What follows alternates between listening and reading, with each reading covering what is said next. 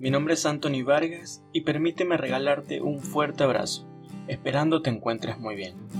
Hoy quiero contarte algo, y es que tú formas parte del plan. Dios pudo haber dejado a Jesús en la puerta de alguien, pero en vez de eso, lo hizo a través de un mosaico de personas comunes. ¿Por qué usó Dios a toda esta gente en el árbol genealógico de Jesús?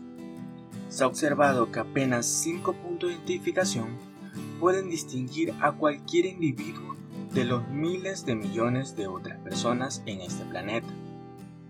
Nombre, dirección, ciudad, provincia y nación de residencia.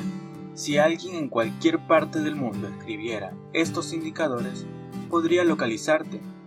Así como Jesucristo tuvo ciertas señales que lo identificaron como el Mesías, yo hemos nacido con ciertos caracteres escogidos por Dios para que pudiéramos encajar en su plan.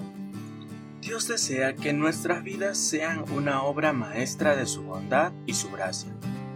Somos la obra maestra de Dios. Él nos creó de nuevo en Cristo Jesús, a fin de que hagamos las cosas buenas que preparó para nosotros tiempos atrás. Jesús fue como nosotros, nació con un pasado y una historia, y hemos sido hechos para ser semejantes a Él. Dios quiere que seamos una obra maestra de su gracia, viviendo para su gloria y expresando su bondad a otras personas. Ahora, te animo a que te hagas esta pregunta.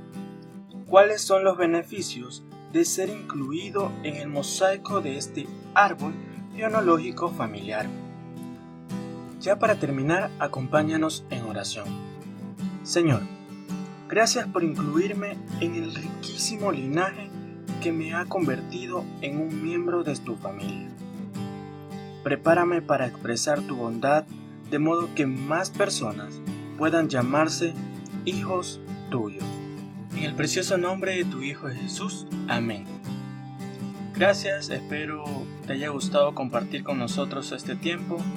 De mi parte, Dios te bendiga grandemente.